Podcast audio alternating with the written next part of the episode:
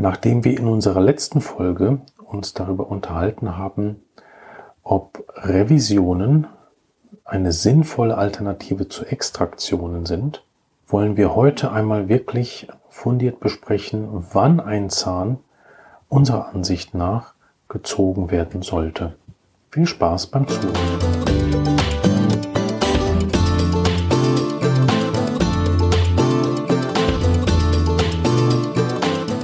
Herzlich willkommen bei Intradental, dem Podcast, der für Ihre Praxiswissenschaft heute wieder am einem Montagabend, ja, wir haben von Dienstag ja. auf, auf, Montag geswitcht, Frau Kersting, genau. mit unseren Weiterbildungsgesprächen.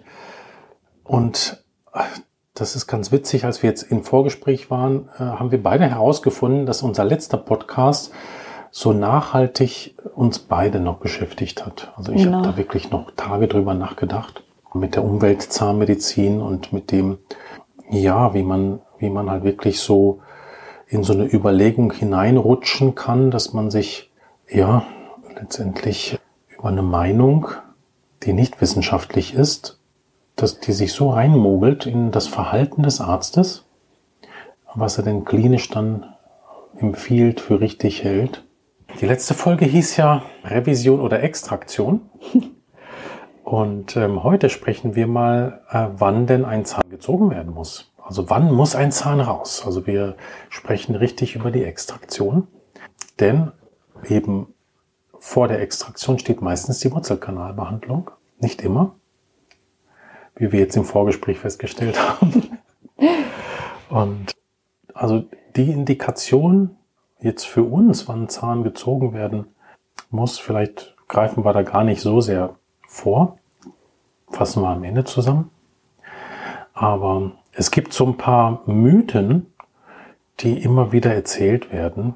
Und das, was man oft hört, ist, der Zahn muss raus, weil er kann nicht dauerhaft erhalten werden. Wir können diesen Zahn auf Dauer nicht erhalten und deshalb muss er raus.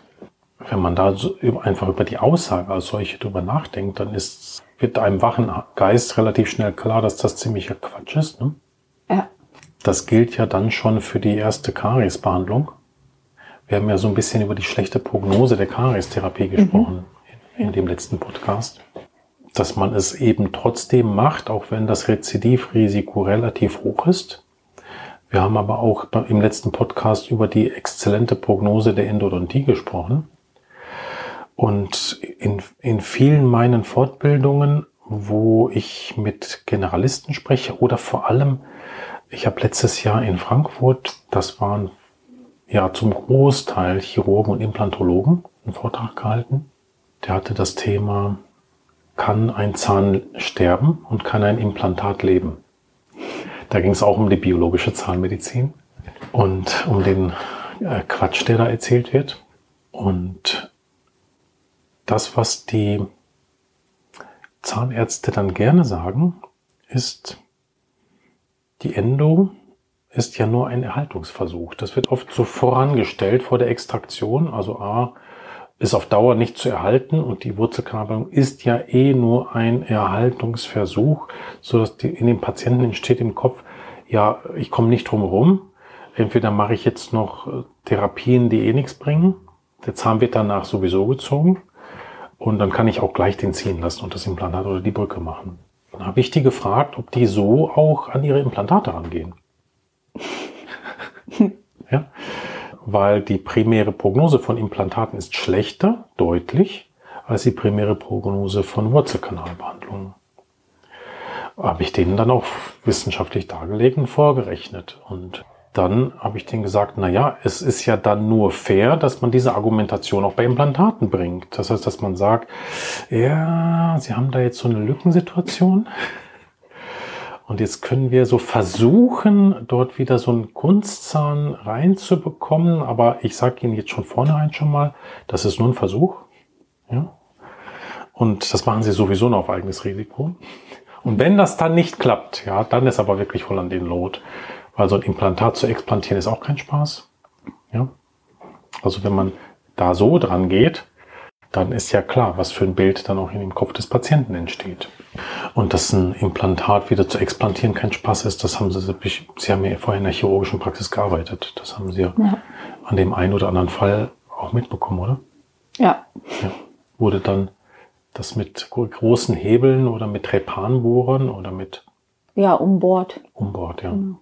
Und danach sah der Knochen. Aber manchmal kamen die auch in Toto samt Krone in dem Zahnersatz raus. Also Ach so, ja, wenn, die weil die explantierten sich selber. Selbst, genau. Ja, genau. Ja. genau. Ja. ja, auch der Begriff, der Zahn hat keine Prognose. Deshalb muss er gezogen werden. Ne, das haben wir uns ja auch so ein bisschen auf den Zettel geschrieben. Und deshalb sollte man die Prognose sehr genau kennen und für den Patienten auch genau berechnen können. Dann ist man nämlich, finde ich, im Patientengespräch immer auf der sauberen Seite, weil äh, wir können dem Patienten ja relativ genau vorhersagen, wie die Prognose des Zahnes ist, ja. wenn er zu uns kommt, weil wir brauchen nur in das Buch von Louis Ling reingucken und geben das ja in unseren Arztbriefen auch an. Und das sind alles realistische Einschätzungen, die nicht und das ist, das finde ich auch das Bemerkenswerte. Die sind nicht Prognosen von uns, die wir erreichen, sondern das sind tatsächlich die Prognosen, die wir aus der Literatur zitieren. Ne? Ja. Das ist einfach nur gut und fair, das so zu tun. Ja, oft genug ist die Extraktion dann einfach nur ein Vorwand, dass man aus der Ratlosigkeit dass man der entflieht und äh, vollendete Tatsachen schafft für sich als Behandler ja. und äh, für den Patienten. Da ist ähm, mir so ein bisschen das Beispiel Ihres Bruders eingefallen. Da können Sie sich bestimmt noch lebhaft dran erinnern. Ja, sehr lebhaft. Da waren Sie so im ersten, zweiten Semester im ja, Studium. Genau, in der Vorklinik. Und wirklich handlungsfähig war ich nicht, weil ich ja im Grunde genommen noch ganz am Anfang meiner meiner ganzen Ausbildung stand sozusagen. Ja, ich musste innerhalb von ja, unter einer Stunde zusehen, wie bei einem 13-, 14-Jährigen, so alt war er zu der Zeit, ein bleibender Backenzahn, der Zahn 3,6, den Weg aus der Mundhöhle rausgefunden hatte und den Anfangsbefund Karies penetrans hatte mhm. von Okklusal. Mhm. Und Was ja eigentlich noch nicht mal eine Endoindikation heute wäre. Genau. Ja. Vielleicht wäre es wäre es eine Teilamputation gewesen, mhm. die Indikation dafür. Ja, oder schrittweise Kariestherapie. Schrittweise Kariestherapie, aber ähm, ja, es passierten so viele Dinge in kürzester Zeit. Es war die Perforation der Pulpa, danach war es ähm, das Abbrechen des Instrumentes. Ähm, bei der Wurzelkanalbehandlung? Bei der Wurzelkanalbehandlung, genau. Und dann war es die Extraktion zunächst versucht in Toto und dann aber doch mit Teilungsversuch und das alles in unter 45 Minuten. Ähm, und dann hatten wir die Zahnlücke zusammengearbeitet, genau. Glücklicherweise. Ja, wir, wir, also Sie waren, ja, Sie waren nur der Begleiter, muss ja, man dazu sagen. Ja, ich war nur der Begleiter, genau. Sie hatten damals ja zahnmedizinisch noch überhaupt keine Handlungsgewalt. Nee, nee genau. Und zum Glück gab es äh, ganz fähige Leute, die äh, ganz viel versucht haben und Dazu zählte nicht zuletzt unser Kieferorthopäde damals und ein ganz fähiger Mundkiefer-Gesichtschirurg am Klinikum in Recklinghausen, mhm. der Transplantation äh, vertieft hatte und mhm. ihn in eine Studie mit aufgenommen hat ah, und okay. ihm seinen bleibenden Zahn 3,8 an die Stelle von 3,6 verpflanzt hat. Ja. Der 3,8 ist bis heute äh, in der Mundhöhle, wurde kieferorthopädisch eingestellt, ist mit dem Kältepellet nicht positiv auf Kälte. Mhm. Der, die Wurzelkanäle sind sehr, sehr obliteriert. Also ja. die Endo wird sehr spannend, so er die denn mal brauchen wird. Wenn er sie überhaupt mal braucht, ja. Genau. Aber bis jetzt äh, sieht es auch apikal alles blande aus. Schön. Ja. Also Glück im Unglück gehabt mhm. und viel Erfahrungsschutz Das wusste ich gar nicht, dass er dann eine Transplantation bekommen hat. Ja. Und ankylotisch ist er aufgrund des Klopfschalls wahrscheinlich nicht. Mhm. Also. Hört sich normal an. Ja, hört sich normal Und an. Und wurde er erst, das ist ja spannend, dass das eine Transplantation gewesen ist, ja. weil wir haben ja in diesem Jahr bei unserer DG Mikro in Ratingen einen Kongress über Zahntransplantation. Mhm. Da kommt das Team aus Rotterdam am 13. und 14. Oktober diesen Jahres, Freitag und Samstag. Das wird ein ganz, ganz tolles Feuerwerk. Da gibt es auch noch freie Plätze im Übrigen. Sind Sie schon angemeldet? noch nicht? Ja. Noch nicht, nein. Muss ich Sie noch reinmogeln? Also in Präsenz gibt es jetzt noch, ja, wir sind gerade dabei zu verhandeln, dass wir dann ein ähm, bisschen den Bestuhlungsplan ändern. Gibt es äh, noch so zehn, zehn äh, Plätze in Präsenz. Mhm. Ähm, aber es gibt auch online. Also wenn man jetzt von weiter weg kommt und nicht nach Hartingen möchte, mhm. dann kann man sich auch online anmelden. Das wird auch gestreamt. Und ähm, wir haben auch relativ viele online schon drin. So 20, 25 Teilnehmer sind online mhm. und ich glaube, so um die äh, 40 sind wir mhm. jetzt in der Präsenz. Das sind jetzt so die aktuellen Zahlen. Ist auch noch ein bisschen hin.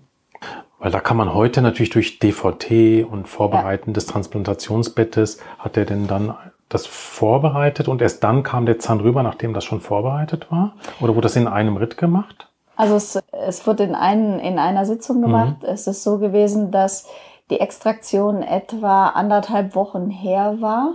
Mhm. Von daher sah er das auch schon etwas kritisch, weil er hat gerne äh, frische Alveolen. Frische Alveolen, ja, ja. ja. Äh, wo das Blutkoagulum sich sozusagen noch nicht so gut organisiert hat. Und er hat dann in einer OP genau den Weisheitszahn äh, freigelegt und in die ja anderthalb Wochen alte Alveole, aber die Schleimhaut war noch nicht geschlossen, mhm. äh, transplantiert. Ja. ja. ja. Und mittels einer Schiene fixiert. Mhm. Und die Ein bisschen in Infraokklusion. Ja. ja. Und dann hat der Kieferorthopäde den wieder hervorgeholt, in Okklusion gebracht. Genau, er hat ihn ein wenig aufgerichtet, ja. ja. Ja. Und dann wahrscheinlich den Siebener nochmal auf Kontakt vorgestellt. Äh, gar, gar nichts mehr gemacht. Hat gut gepasst? Hat Oder hat sich selber eingestellt, der Kontaktpunkt durch, den, durch das Wachstum? Ja, ja, genau. Ja. ja, das ist doch biologisch, oder? Ja. Ich meine, das ist ja, ja jetzt auch 20 Jahre her, oder? Fast? Ja. Fast 20 Jahre her. Ja. Der hat dort ähm, wahrscheinlich beste parodontale Verhältnisse. Ja. Und das hätte der beim Implantat jetzt schon nicht mehr. Niemals gehabt, ja. Hm. Ja, schön. Das wusste ich gar nicht. Ich, ich kann mich nur erinnern, dass das ein Krimi war. Nämlich, dass sie dann auch noch den gezogenen Zahn mitnehmen wollten, aber der war dann irgendwie nicht mehr auffindbar. Genau. Und ja. der war dann noch, irgendwas war mit den Röntgenbildern. Nee, ne? Röntgenbilder wurden auch keine gemacht. Keine Und, gemacht ähm, oder waren die danach nicht mehr vorhanden? Also ich, ich weiß gar nicht mehr, ob vor der Wurzelkanalbehandlung oder vor dem Ziehen dann eins gemacht wurde. Ja. Eines wurde, glaube ich, gemacht. Wahrscheinlich war es vor dem Ziehen, aber er wollte es auch nicht rausgeben. Also es war, mhm. es war ähm, eine wirklich unschöne Situation. Ja, ja. Ja, an und für sich strafrechtlich, ja. Körperverletzung. Ist das so, dass Sie dort, dass das Verfahren ein leichtes wäre, weil man einen erhaltungswürdigen Zahn nicht ziehen darf? Ja. Also eigentlich müsste man die Folge nicht machen, wann, äh, wann muss ein Zahn gezogen werden, sondern wann darf man überhaupt einen Zahn ziehen. Denn solange ein Zahn erhaltungswürdig ist, ist das Ziehen extrem fragwürdig. Ja. Wobei es ja jetzt noch eine andere Seite der, der Dinge gibt. Also jeder von uns hat mal angefangen nach dem Studium mit seinem ersten Patienten. Und es ist ja so, dass ganz am Anfang die Dinge noch nicht so funktionieren, als wenn man fünf oder zehn Jahre Berufserfahrung und Routine vielleicht auch hat. Mhm. Oder Weiterbildung vielleicht auch hat. Im Grunde genommen kommen ja diese Anfangsargumente, die gebracht werden, die Wurzelkanalbehandlung ist nur ein Versuch oder der Zahn hat keine Prognose, die kommen ja aus einem gewissen Unvermögen der Behandler heraus, dass sie sich selber ganz unsicher sind, ob sie das schaffen, diese Wurzelkanalbehandlung durchzuführen. Oder sie wissen ja eigentlich, was für eine Qualität äh, zu einem Erfolg führen würde und sie sind sich nicht sicher, ob sie es selber hinkriegen. Deswegen schrauben sie die Erwartungen des Patienten mit solchen Argumenten künstlich runter, mhm. die Erwartungshaltung, um dann im Folge eines Misserfolges sozusagen äh, nicht den Ärger abzukriegen des Patienten. Und äh, wenn ich niedrig stapel und mhm. dann doch einen Erfolg habe, dann freuen wir uns alle. Und wenn nicht, dann wussten wir es auch alle vorher. Ja. Was, was man einfach sagen muss, ist, dass man, wenn man noch relativ am Anfang steht oder wenn man jetzt als Generalist in der Praxis behandelt und man muss wirklich alles anbieten, äh, natürlich auch die Wurzelkanalbehandlung, dann steckt man ja in einer gewissen Krux, weil wenn das nicht das Steckenpferdchen ist, sozusagen, was man, was man erstens gerne macht, zweitens gut kann, und man muss es aber anbieten, dann ist man sozusagen zu was gezwungen. Und jetzt ist mal die Frage, wie gut was Erzwungenes klappt. Hm. Und dann, dann tut es mir immer total leid für die, für die Kollegen, dass wenn ihnen dann ein Missgeschick entsteht, was uns im Übrigen auch entsteht, entstehen kann, ähm, Stichwort Pfeilenbruch, dass sie im Grunde genommen dann weder das Rüstzeug noch die Ausbildung natürlich, noch vielleicht die optische Bewaffnung und so weiter haben, dieses Missgeschick wieder wettzumachen. Und dann ist die Frage, wie löse ich solche Situationen? Und ich muss sagen, als ich früher in der Assistenzarztzeit war, da steht man einfach auf wackeligen Beinen. Ähm, dann war immer meine Herangehensweise und mir ist das auch passiert. Und ich konnte die Instrumentenfragmente auch nicht heben und ich wusste mir auch keine Lösung, weil es war keiner da, kein Mentor, der mir gesagt hätte, mach es mal so oder mach es mal so. genau, außer Sie, Herr Dr. Lang.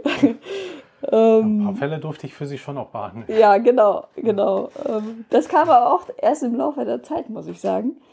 Weil ich glaube, auch zu der Zeit, da waren Sie ja noch mein allgemein behandelnder Zahnarzt und haben Wurzelkanalbehandlung schon schwerpunktmäßig ja, gemacht, ja, aber stimmt. noch nicht ausschließlich. Mhm.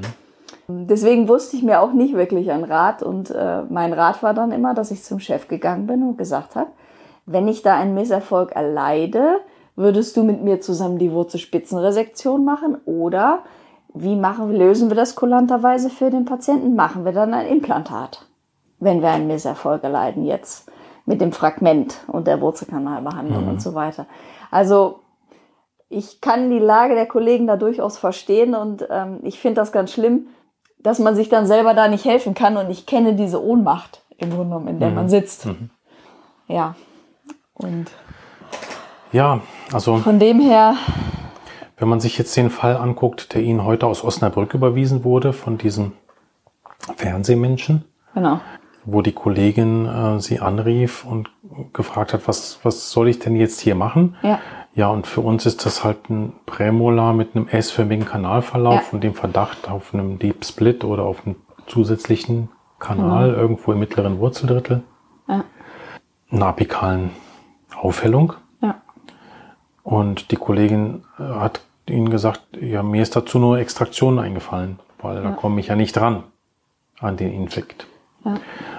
Da schlackern wir ja wirklich eher so mit den Ohren, weil wir uns denken, ja, ob jetzt ein Kanal gerade ist und breit oder eng und krumm spielt hier eigentlich überhaupt gar keine Rolle. Also die, die engen und krummen Kanäle sind ja manchmal sogar die dankbareren, weil die Obturation ist ja dann, wenn man sie halt gängig gemacht hat und sauber aufbereitet hat, ist ja die Obturation von kleinen Foramina ja sehr viel einfacher, einfacher als, als jetzt irgendwie von, von weiten Lumina. Ja.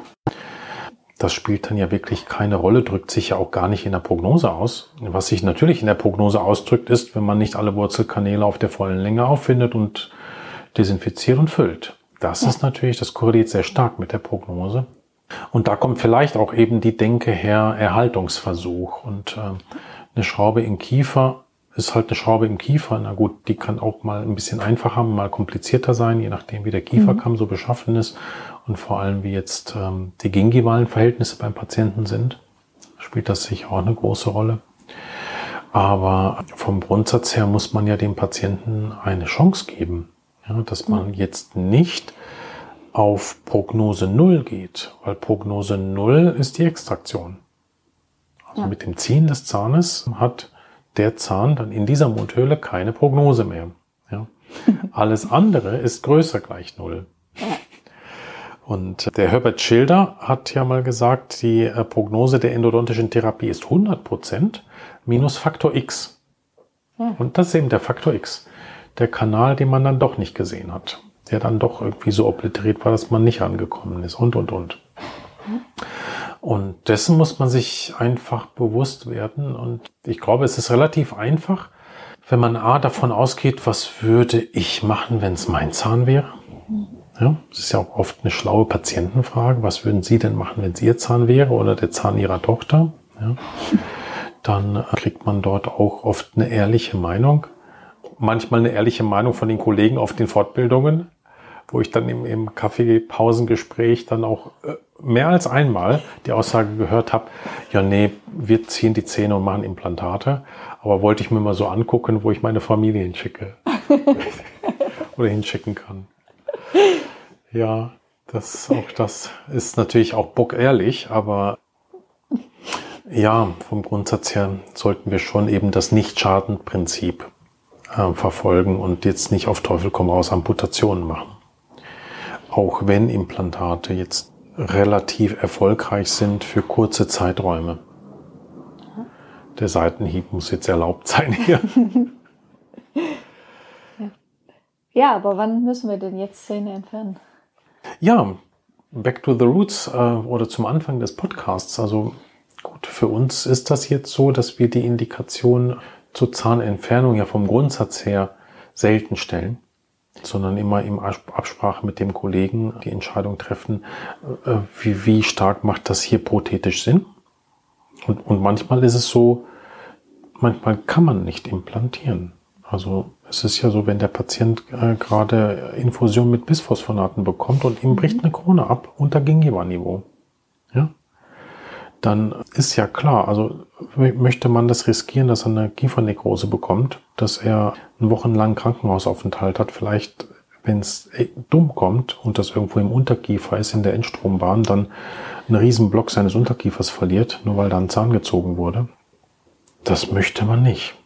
Und dann ist halt auch so ein Wurzelrest, ist auf einmal eine extrem dankbare Behandlung.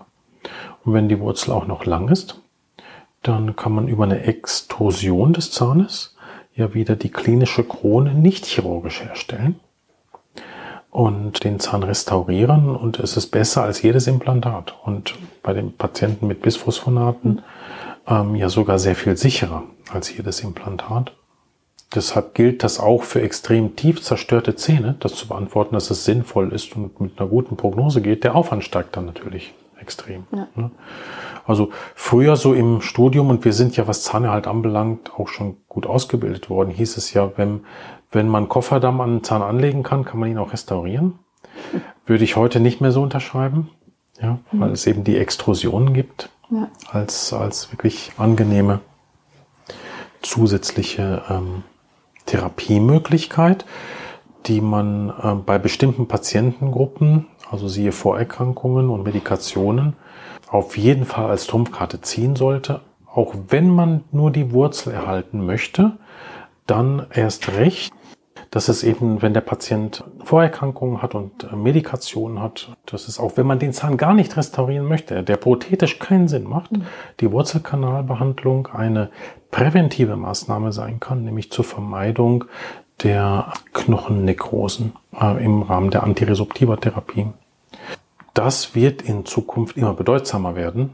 Also ich hatte jetzt heute Morgen eine Patientin, die, die ist auch noch im Vorstand von einem Verein, der sich um die Brustkrebs, um Brustkrebs kümmert. Deshalb mhm. liegt das hier bei mir auf dem Tisch. Wir haben uns so toll unterhalten und die will mich auf einen der nächsten Kongresse einladen, die die hier mhm. veranstalten. Die hat eine Freundin, die war beim, die hat selber Bisphosphat, die war beim Zahnarzt, sie hat einfach einen Zahn gezogen und die war danach drei Wochen im Krankenhaus. Und die hat gesagt, warum hast du mich nicht gefragt? Also sie hat gesagt, ja, aber der Zahnarzt hätte es doch wissen müssen. Ja. Und die, die hat selber gesagt, ja, wie naiv bist du denn? Das wissen die Zahnärzte mitunter nicht. Ja, ja da ist halt wirklich Bildung ist ein, ist ein Schlüssel zum Erfolg. Und deshalb, ja, kann man sehen, dass das Sprichwort, was ich immer sage, äh, wenn man weiß, was man tut, kann man tun, was man will. Ja? Also wenn Sie, äh, nehmen wir mal an, Sie kommen als Praktikantin zu mir, ja, im ersten Semester Zahnmedizin oder zweites Semester und äh, schauen mir nur eine halbe Stunde bei einer Behandlung zu, wie ich ein, einen Zahn, der überhaupt nicht nützlich ist in einer Mundhöhle, ein Wurzelrest, ja, kompliziert Wurzelkanal behandle und sie dann fragen, ja, warum äh, machen sie das? Den wird man ja nie restaurieren können. Und ich den einfach nur mit Komposit abkappe und sage, der braucht auch keine Kronen, der bleibt einfach nur so drin. Ja. Weil es eben den Patienten beschützt, die, den Wurzelrest jetzt hier drin zu lassen. Ja. Es ist dann, das Infektionsrisiko ist auf Null, periapikal und das äh, Knochennekrose-Risiko ist auch Null, weil eben der Zahn drin bleibt mit seinem Zahnhalteapparat. Und äh, diese Sachen nehmen, nehmen sehr zu in der Zukunft, mhm. weil das eben auch für äh, Patientinnen mit Osteoporose eingesetzt wird. Wir immer älter werden Und das eben zur Vermeidung von Knochenmetastasen spielt das Denosumab und eben das Bisphosphonat eine ganz besondere Rolle. Vielleicht machen wir dazu auch nochmal eine Podcast-Folge. Die Antiresoptiva Therapien und was das für einen Impact hat auf die Zahnmedizin. Und mhm. da haben wir auch ein ganz eigenes Konzept, das Risiko des Patienten einzuteilen. Mhm. Ja, und ansonsten ist die Indikation jetzt äh, vor allem, äh, wenn es massive parodontale Einbrüche gibt. Und dann therapieren wir oft auch zahnerhaltend mit Amputation von Wurzeln. Ja.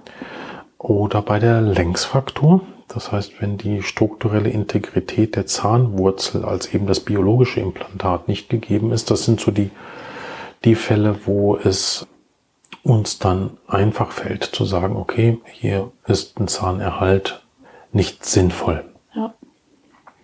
Aber man muss auch sagen, bei der Paroendoläsion ist es schon immer so, dass wir den Patienten sagen, dass man es erst in weiteren Röntgenaufnahmen klären kann, ob der Zahn ähm, erhalten werden kann, auch nach Revisionstherapie mhm. oder nicht. Weil das natürlich auch von der parodontalen Genese abhängt. Absolut.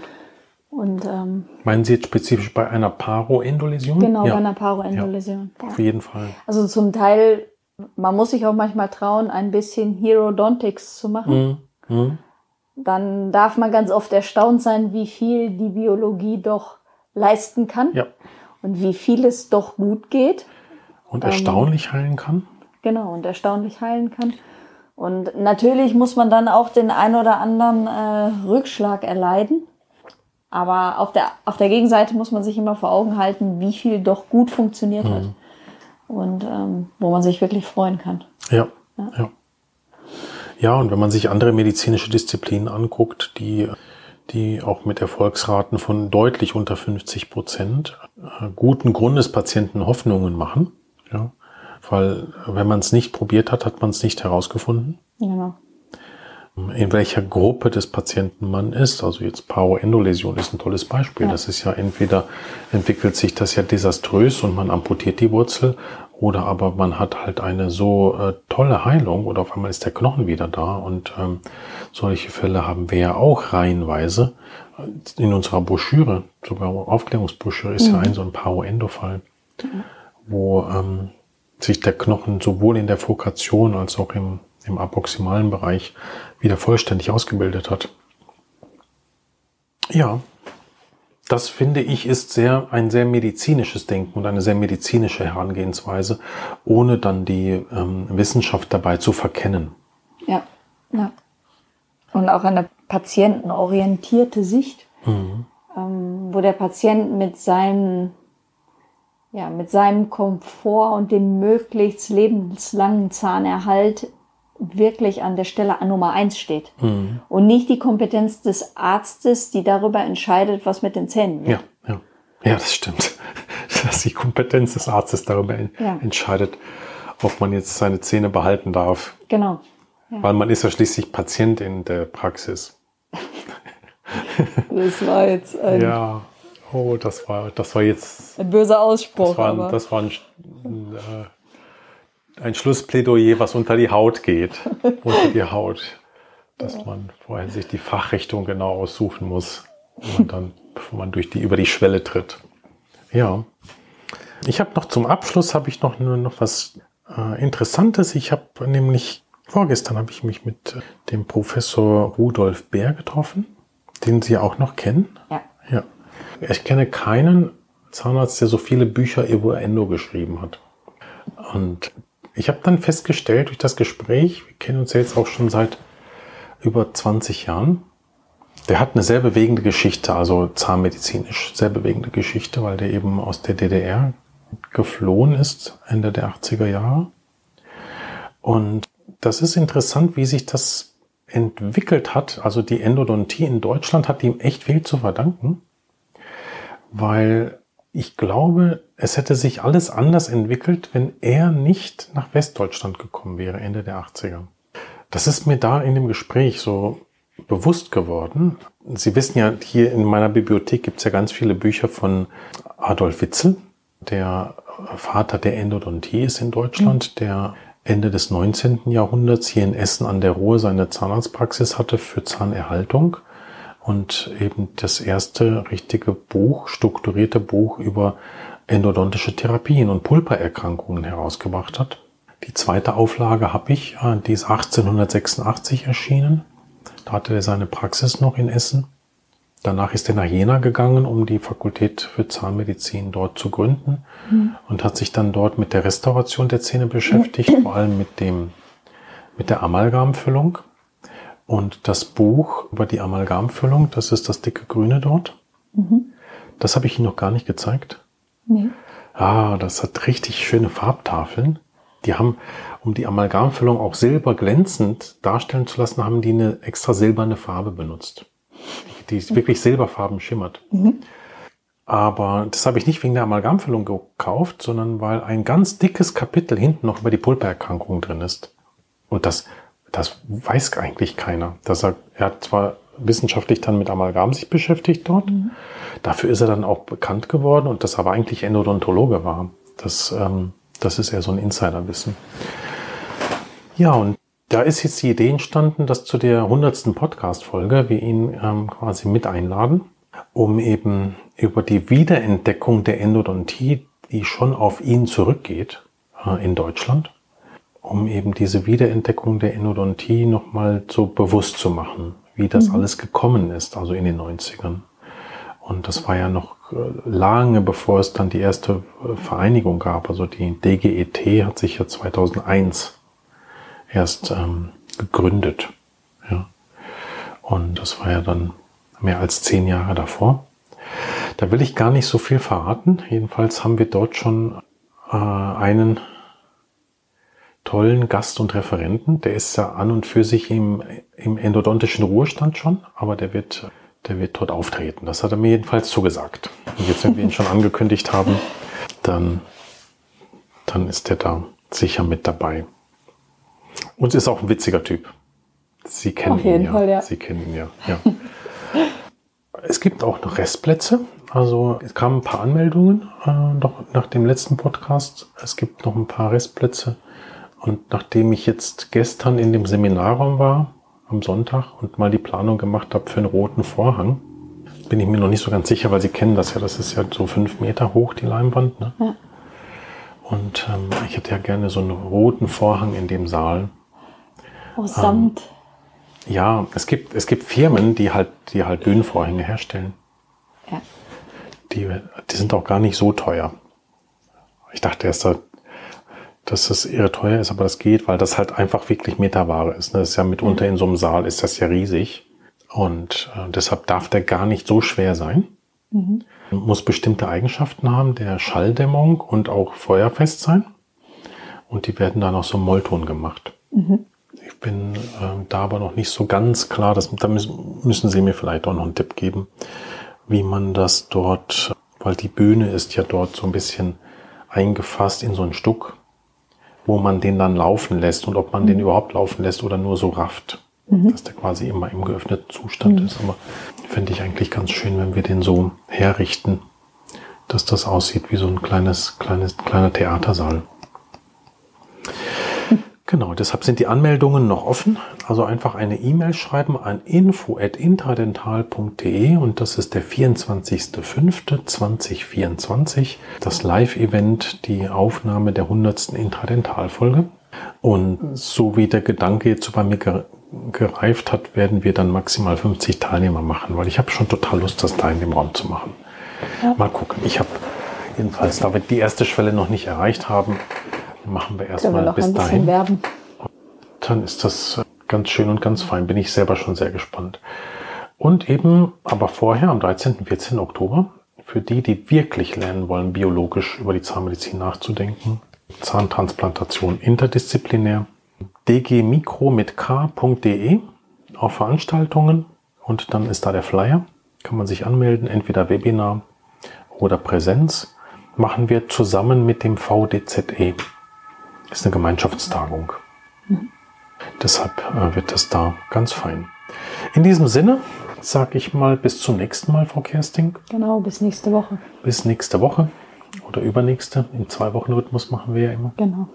Und dann bis bald. Tschüss.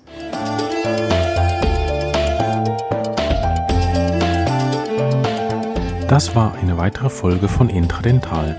Wenn Ihnen diese Folge gefallen hat, würde ich mich sehr über eine Bewertung bei iTunes freuen. Dadurch erhöhen Sie die Sichtbarkeit für interessierte Kollegen. Noch mehr würde ich mich über ein direktes Feedback freuen. Dafür können Sie in den Show Notes auf den Link ganz unten klicken. Sie gelangen dann auf eine Seite, wo Sie uns direkt eine Nachricht einsprechen können. Weiter können Sie uns natürlich auch eine E-Mail senden. Sie erreichen uns über info@intradental.de. Wenn Sie uns Patienten für komplexe Wurzelkanalbehandlung überweisen möchten oder an unseren Fortbildungen interessiert sind, besuchen Sie unsere Webseite www.siriusendo.de. Unsere wissenschaftlichen Veröffentlichungen finden Sie auf der Institutswebseite unter ormed.net. Ich freue mich, wenn Sie auch in der nächsten Folge wieder mit dabei sind. Diese erscheint sonntags um 10 Uhr.